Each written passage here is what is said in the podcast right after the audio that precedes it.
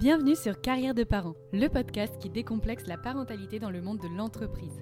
Je suis Delphine et j'accompagne au quotidien les services de ressources humaines et les dirigeants dans la mise en place de projets parentalité pour leurs salariés.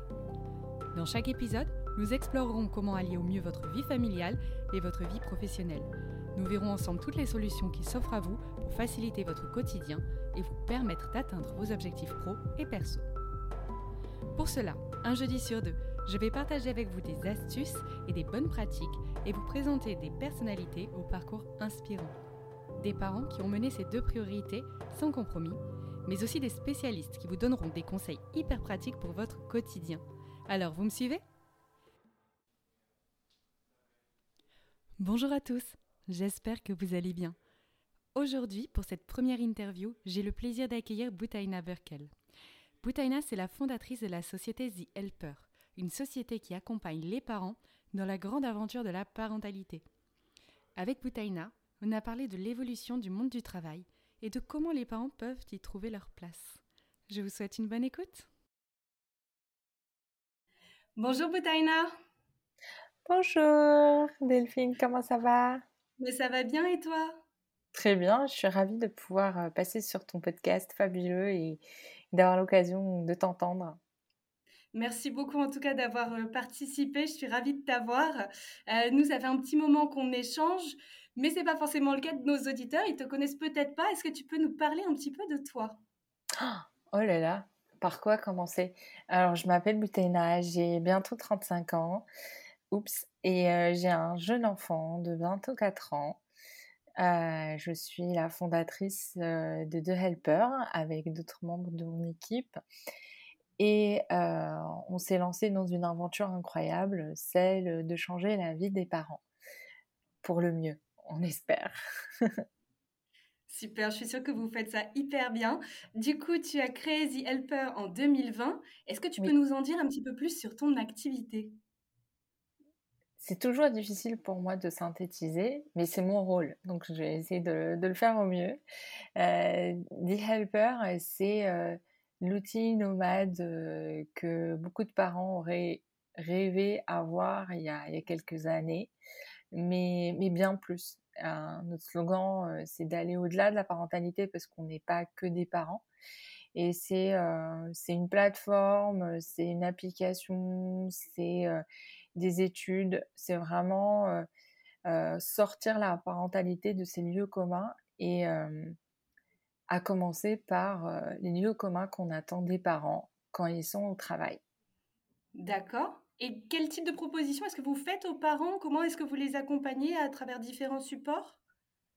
Alors, nos, supports sont pédagogiques pour, pour, les utilisateurs finaux, donc euh, pour les parents. Donc l'objectif, c'est de les aider à répondre à leurs questions quotidiennes. Quand on est, on parent, on a une charge mentale plus, plus, plus.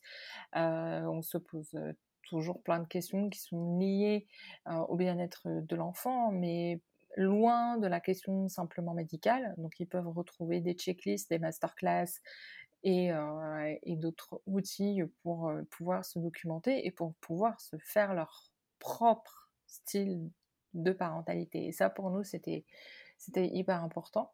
La deuxième, euh, la deuxième chose euh, qu'on offre, euh, c'est aussi des, un programme d'accompagnement en, entreprise, mais aussi une, nouvelle manière de, d'aider et d'outiller les managers et les RH pour mieux comprendre en fait la parentalité au travail par le prisme des nouveaux New Workers. Alors ça, c'est quelque chose qu'on est en train de, de lancer parce qu'on a observé et étudié pendant déjà deux ans les, nouveaux parents qui sont en train d'arriver et ils ont une façon de voir le monde, une façon de voir le travail qui est complètement différente. Et, ça, je pense que c'est un nouveau paradigme sur lequel on, apporte beaucoup de valeur ajoutée pour, pour accompagner, comme je disais, les RH et les managers parce qu'il y a une volatilité des talents et une question même très parfois existentielle du parent, c'est si je dois choisir entre ma vie de travail et ma vie de parent,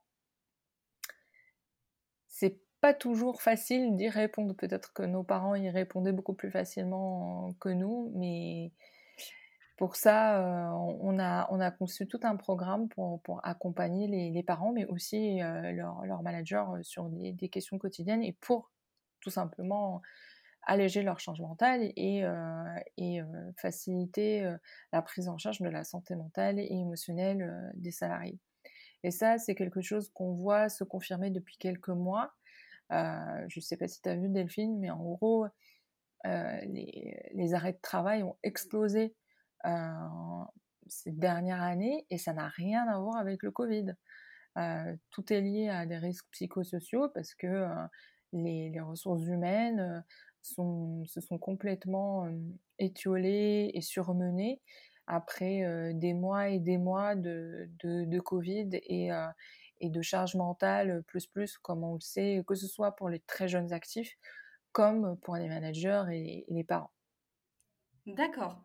Donc effectivement, hein, moi je l'ai vu aussi de mon côté, on a euh, un monde du travail qui est complètement bouleversé avec des nouvelles attentes euh, des, salariés et notamment des jeunes parents qui restent relativement nombreux en entreprise.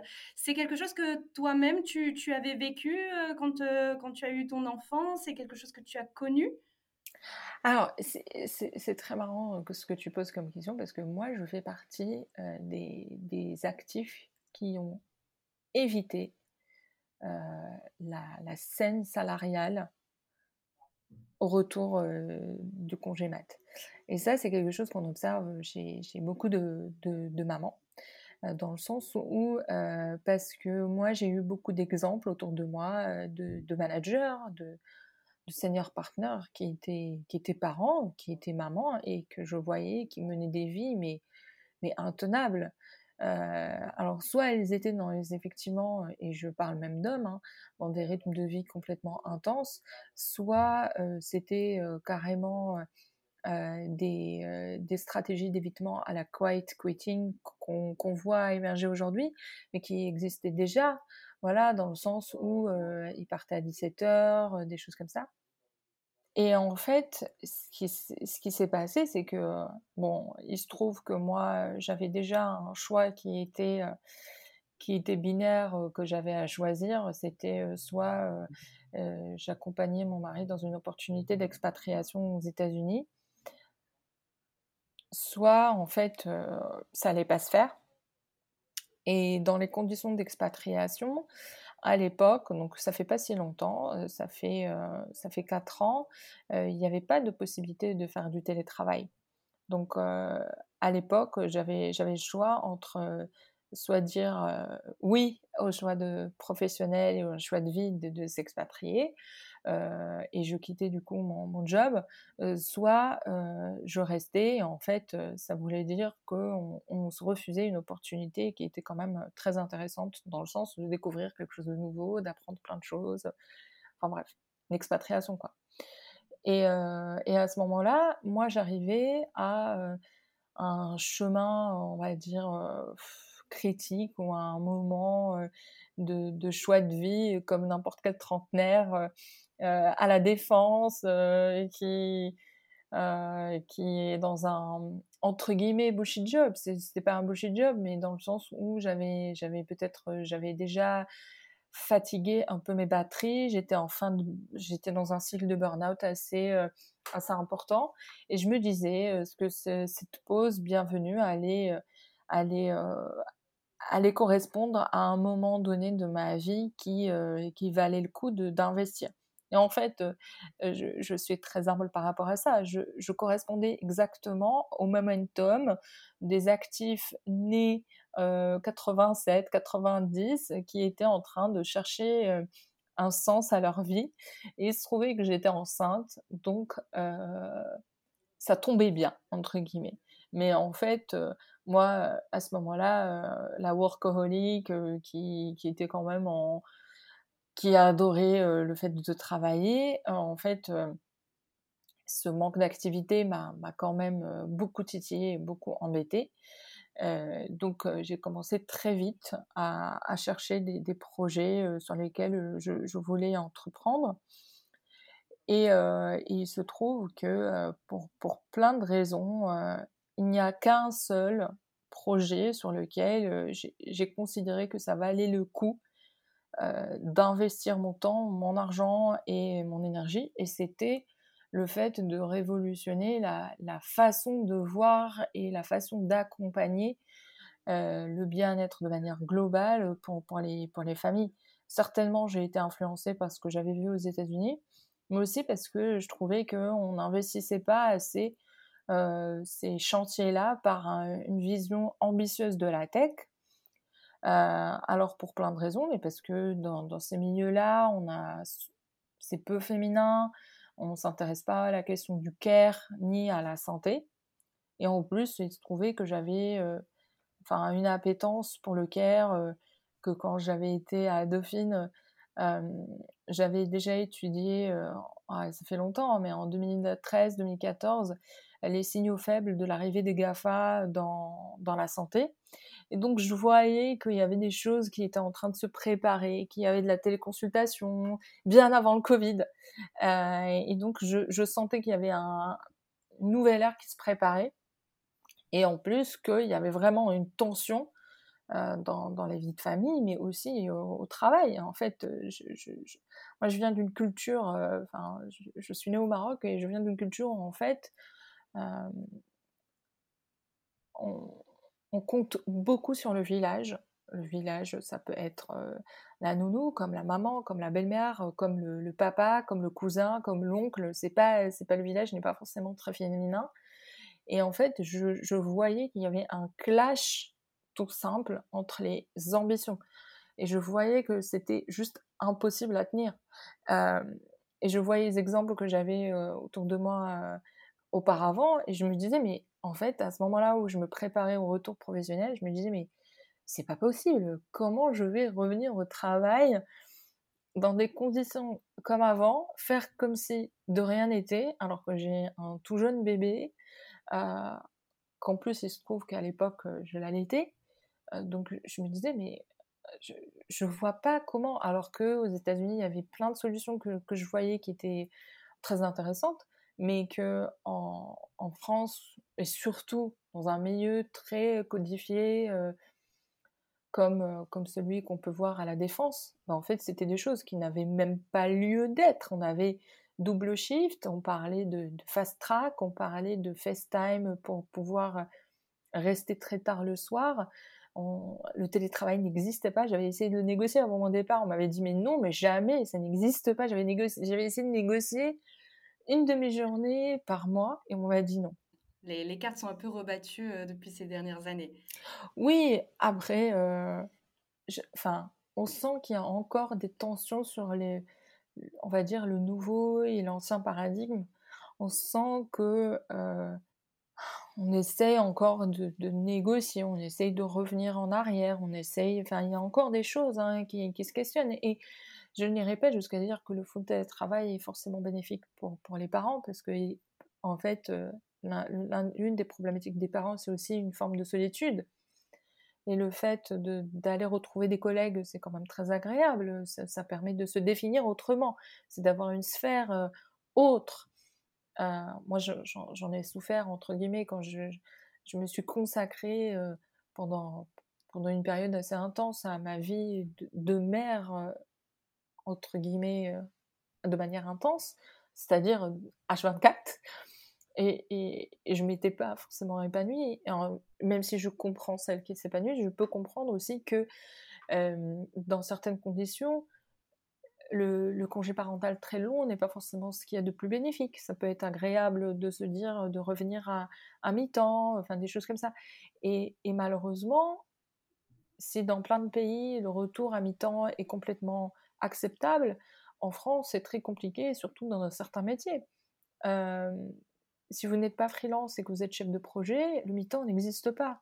Alors que c'est quand même un très bon moyen d'arriver à maintenir quand même une, autonomie financière et en même temps une, un développement intellectuel, de pouvoir retrouver des pères, des adultes, de, se développer, de s'épanouir, et, euh, une autre manière quand même de d'aller à, la recherche d'autres choses. L'enfant c'est bien, mais quand on a autre chose, c'est aussi ça nourrit la sphère personnelle. Et ça, c'est ce que je découvre en plus avec The Helper. C'est que, et c'est pour ça que notre approche a toujours été, depuis 2020, c'est vraiment une approche qui est dans un certain sens holistique, c'est-à-dire qu'on n'adresse jamais la question de la parentalité que par le prisme de l'éducation, par les soins de l'enfant.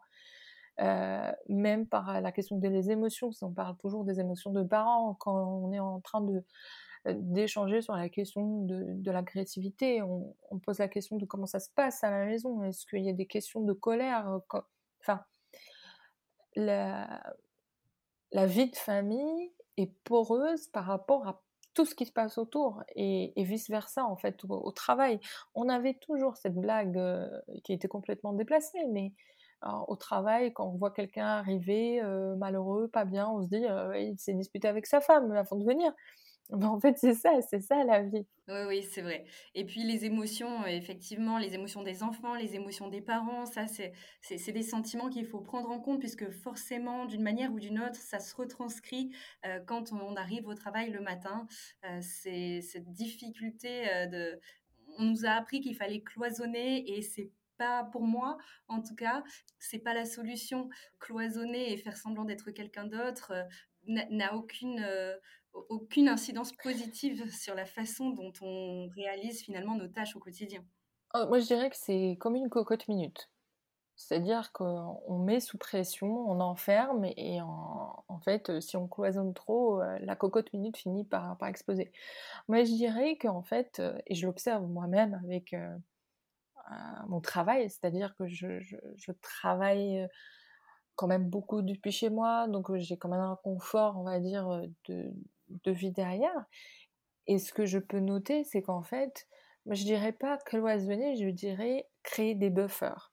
C'est-à-dire que on a tous dans des moments de notre vie et c'est logique, euh, malheureusement c'est loin d'être un fleuve tranquille. On s'est disputé avec un collègue, ou bien on s'est disputé avec, euh, je sais pas, notre, notre, notre enfant euh, juste avant d'arriver au travail. Et, ça nous travaille, c'est quand même des questions essentielles. C'est, j'ai peur pour lui, j'ai peur pour sa santé, j'ai, peur qu'il m'arrive quelque chose et qu'il soit seul. Et, et ça, c'est des choses qu'on peut pas laisser de côté. Par contre, qu'on arrive à travailler entre guillemets, et c'est pas du travail, c'est plutôt une question de d'élasticité ou, de d'entraînement.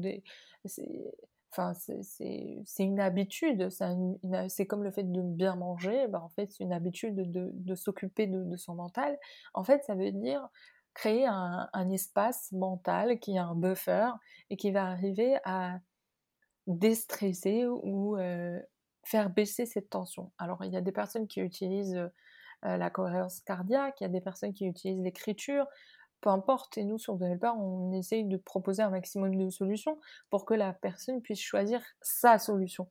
Et ça, c'est quelque chose qu'on ne propose jamais en entreprise. Ça, c'est tabou de pouvoir dire qu'en fait, euh, moi, je, me souviens d'un collègue qui, qui, vient et qui m'agresse littéralement. Et on me dit, euh, bah, c'est pas toi, il, est stressé, euh, on va prendre en charge le truc. Euh, et puis voilà. Mais je me suis dit, mais, mais c'est. Et juste après, d'ailleurs, la, personne en question, elle a pris un long arrêt parce qu'elle était en fait, c'est un symptôme de surmenage qui était assez fort. Et en fait, ma, ma stratégie au début, j'avais voulu faire une stratégie d'évitement. Je voulais me, ne surtout pas lui parler parce que la, scène avait été violente.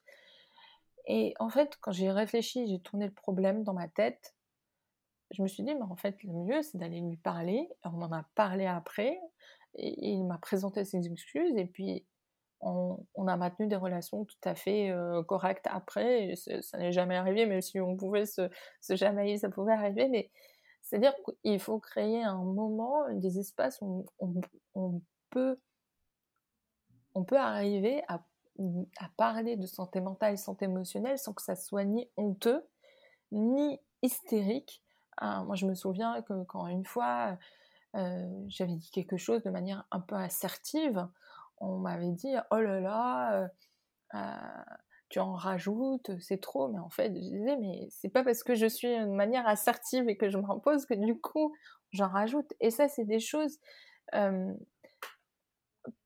Peut-être que le milieu du travail, effectivement, tel qu'il était dans l'ancien paradigme, entre guillemets, était très policé et que on, on ne souhaitait pas voir les choses qui sortaient hors de cadre.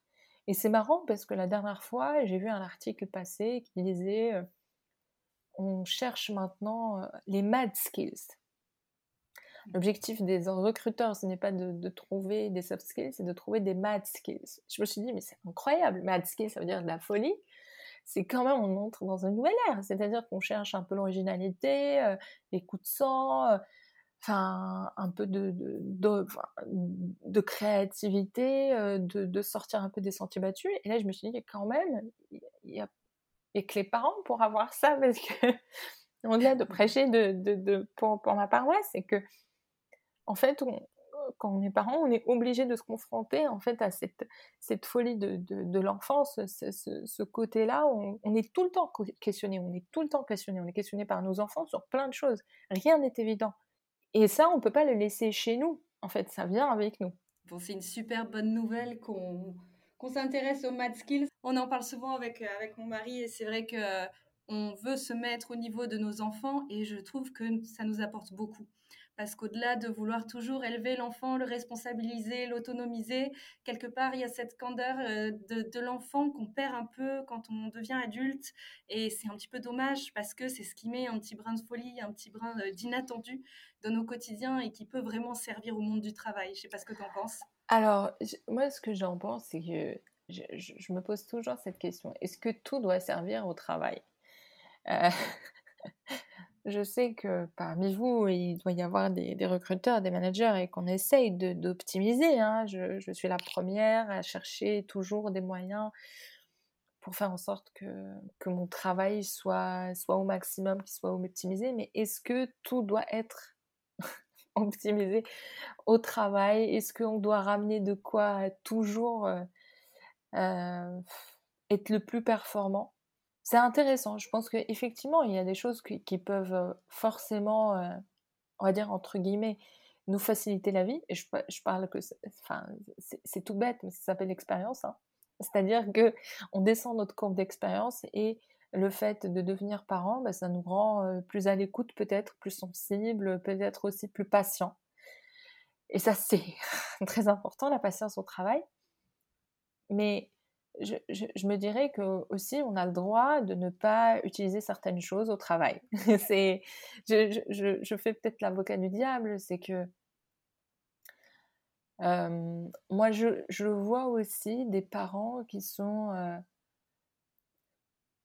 inquiets. C'est-à-dire ce que, ce que je veux pointer du doigt, c'est que quand ça se passe bien en entreprise, c'est sûr, le salarié va vouloir euh, donner le max, optimiser plein de choses, euh, faire euh, preuve de générosité.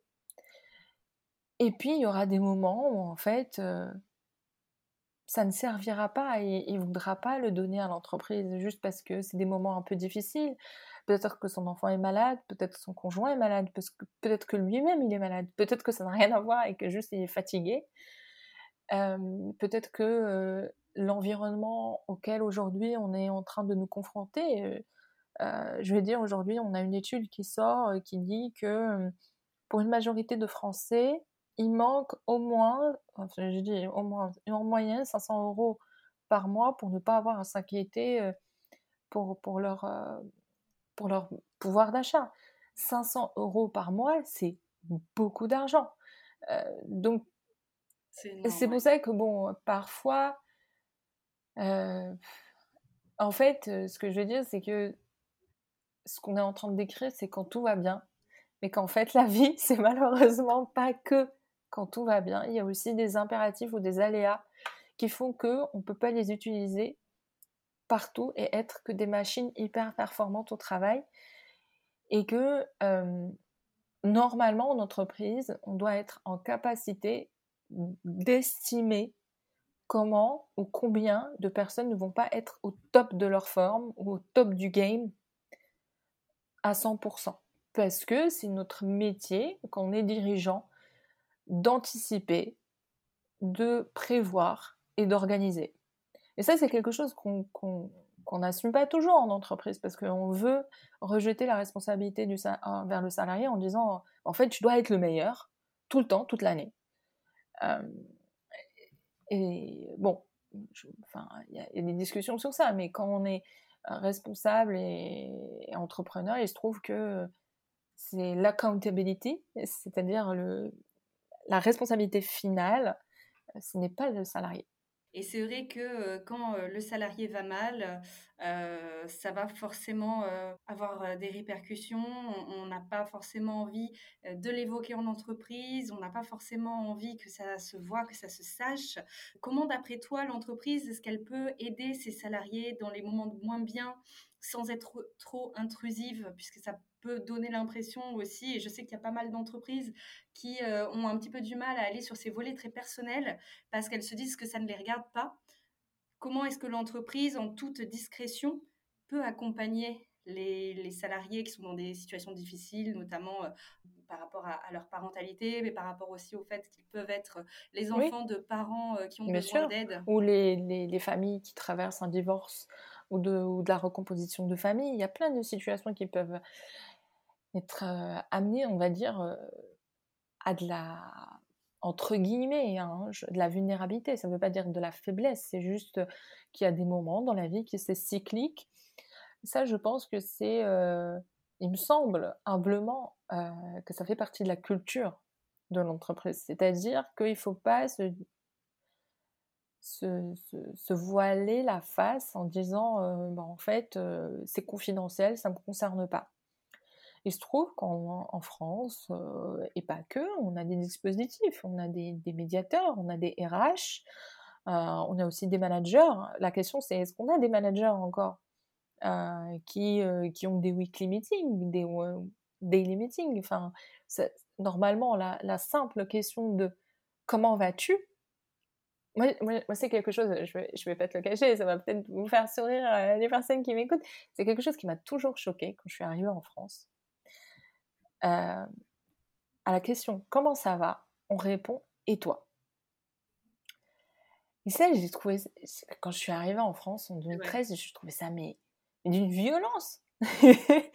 en fait, la, en fait euh, je me dis, mais ça veut dire que si tu ne réponds pas, ça veut dire que moi, ma réponse ne t'intéresse pas. Donc, en fait, euh, ça veut dire que c'est une, question qui, est complètement rhétorique qui ne sert à rien.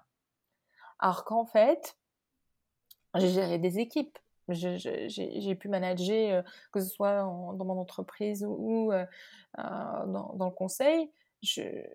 En tant que chef de projet ou manager ou peu importe, je me suis toujours assise avec les personnes avec qui je travaillais et qui n'étaient pas forcément en lien hiérarchique direct, en leur posant une question vraiment sincère, les yeux dans les yeux, comment vas-tu?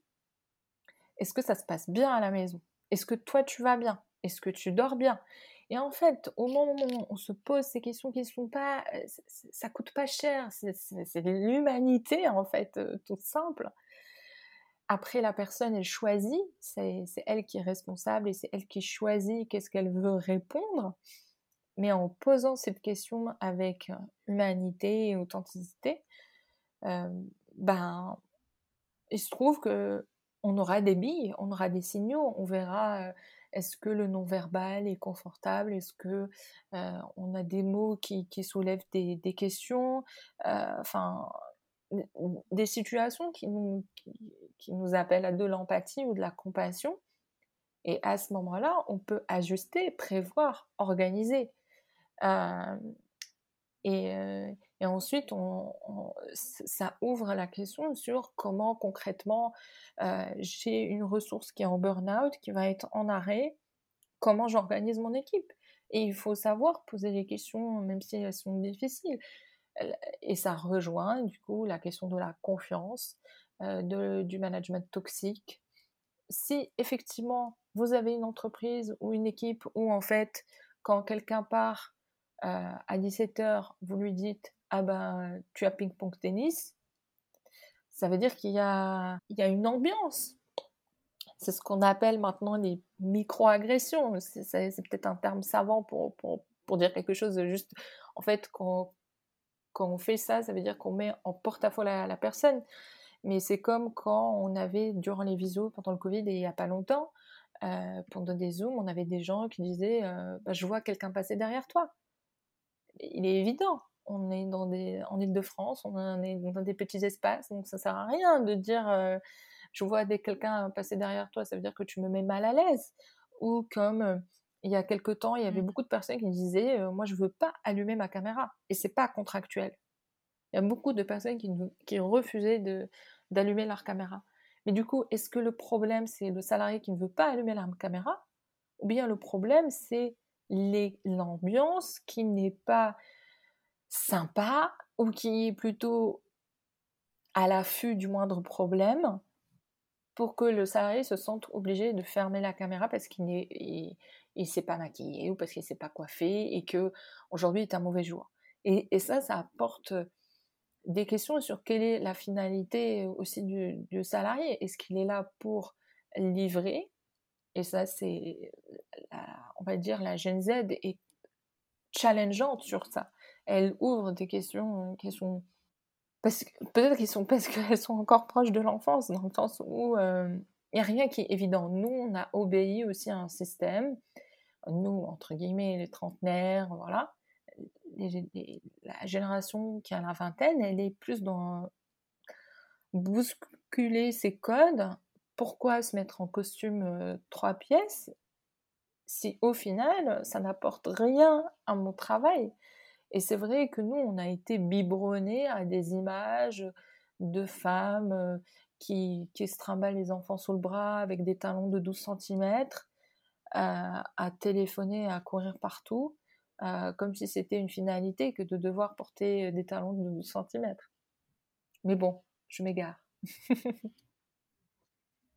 je, te rejoins parfaitement. C'est une image que j'ai souvent et, et c'est pas du tout ce à quoi je ressemble. Donc, euh, parfois, il y a un petit peu cette dissonance aussi de se dire est-ce que, est que je ne suis pas finalement ce que la société attend de moi Mais à nous aussi, effectivement, de faire bouger les choses et, et, d'être les, les, humains et les parents et, et les salariés qu'on a besoin et qu'on a envie d'être. Parce que c'est peut-être ça aussi qui va faire évoluer les mentalités. Et euh, je vois qu'on est, est quand même dans une phase d'évolution où de plus en plus d'entreprises ouvrent les yeux sur les besoins des salariés. On n'est plus dans ce rapport de force qu'on pouvait avoir euh, il y a 5 ou 10 ans donc euh, ça, c'est une très très bonne chose. On prend en compte euh, tous les types de, diversité. On parle beaucoup d'inclusion. Voilà, donc on, va vers, vers du mieux. Je, suis assez optimiste là-dessus. Qu'est-ce que tu en penses Oui, euh, dans tous les cas, on, va dire que les plaques tectoniques sont en train de, bouger. Maintenant, j'attire l'attention qu'en fait, Ma crainte, c'est que ça ne concerne qu'un happy few. Ma crainte, c'est que ça ne concerne mmh que les talents qui ont un tel rapport de force qu'en fait, euh, qu'on n'arrive pas à recruter, qui sont euh, très volatiles, qui sont très chers. Euh, ma, crainte, c'est qu'en fait, on, se limite, entre guillemets, au, au cadre très supérieur, pas juste les cadres sup et qu'en fait, on n'arrive pas à étendre cette question-là au-delà. Après, quand on est dans une grande entreprise, généralement, il y a des accords cadres. il y a, on va dire que ça, négocie avec toutes les strates de, de l'entreprise. C'est pas juste les cadres supérieurs. Généralement, un avantage va concerner même les, autres, les, on va dire les autres statuts entre guillemets. Mais c'est vrai que ma crainte, c'est juste que ça concerne une, sphère particulière et qu'on n'arrive pas à trouver des solutions beaucoup plus inclusives, entre guillemets, même pour les personnes qui sont en province, même les personnes qui sont en périphérie, même les personnes qui sont en industrie. Et, d'ailleurs, les, statistiques que, j'évoquais tout à l'heure sur la question de, de, la santé mentale et euh, des, arrêts maladie, on a un net, euh, une nette augmentation d'arrêts maladie chez les commerçants, dans, dans, le, dans secteurs de l'industrie, du commerce et de la santé.